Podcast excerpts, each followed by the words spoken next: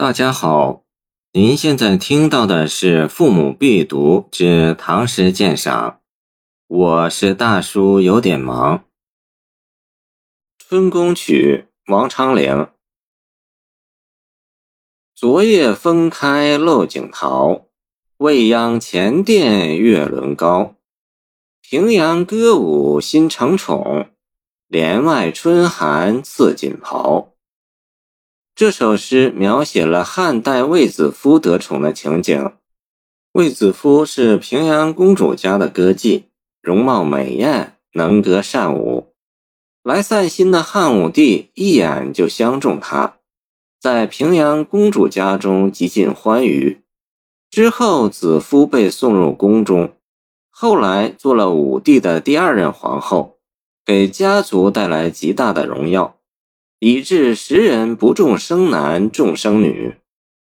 可是性情暴戾的汉武帝，仅皇后就立了两个，更遑论其他嫔妃了。得宠与失宠只是须臾之间。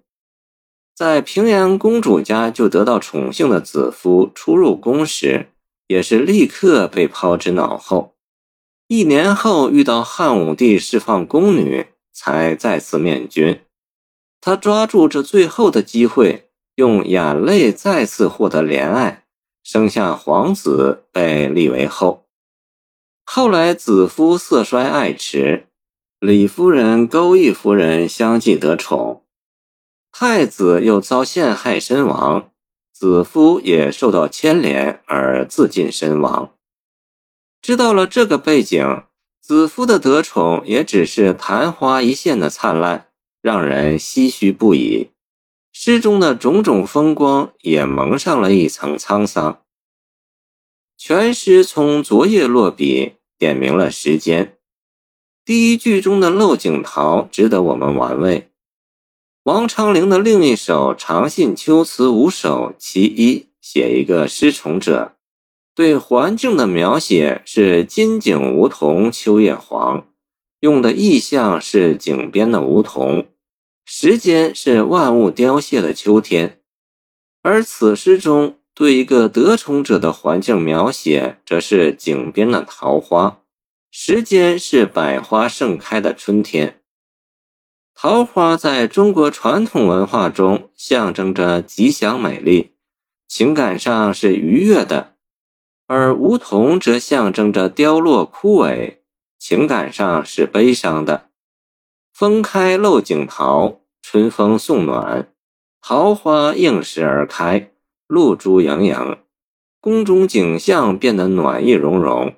这种比兴写法为后面奠定了情感基础。可见诗中所用意象都是诗人刻意选择的，而非真实的时间与景色，其间充满了浓郁的情感。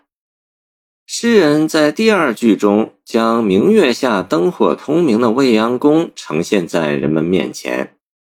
我国历史上现存时间最长的宫殿是汉代长安宫殿，而未央宫又是汉朝宫殿中最重要的一个，它甚至成了汉朝的代名词。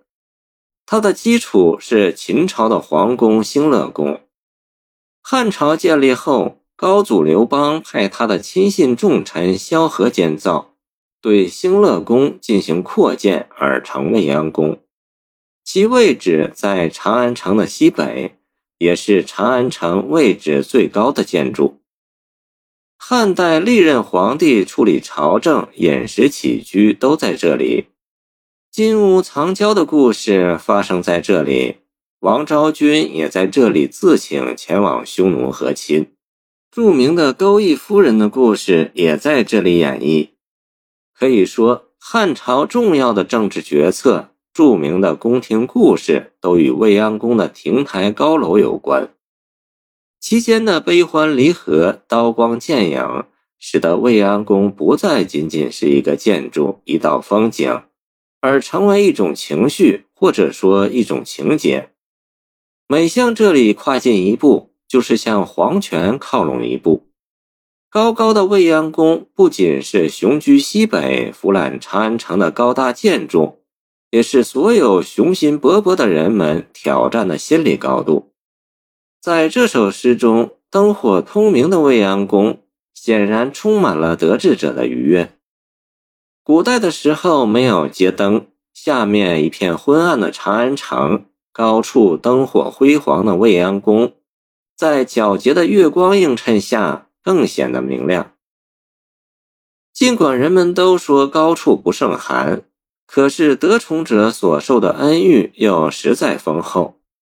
清沈德潜唐诗别才集云：“只说他人之承宠，而己之失宠，悠然可会，此国风之体也。”清王尧衡古唐诗和解云：“失宠者思得宠者之荣，而愈加仇恨。”故有此词也。此诗是否是失宠者的仇恨之声，还可斟酌。但不寒而寒，赐非所赐却是事实。想子夫得宠时，武帝确实对魏氏一门是宠幸过分的。他的家人在短短的时间内都得到了恩赐。他的弟弟卫青就是后来抗击匈奴的大将卫青。被升为侍中兼建章监，不久被加升为大中大夫。别的兄弟在几天内就得到了价值千金的赏赐，他的两个姐夫都迅速得到提拔。古代的君王都是一样的，那回眸一笑百媚生，六宫粉黛无颜色的杨妃，也是让明皇一掷千金。见唐白居易《长恨歌》，为了取悦美女，动用官役为她从岭南运荔枝。《旧唐书》中记载，杨妃宫中织锦刺绣工人就有七百人。王昌龄是否想借此来讽刺唐明皇宠幸杨贵妃呢？谢谢您的收听，欢迎您继续收听我们的后续节目。如果你喜欢我的作品，请关注我吧。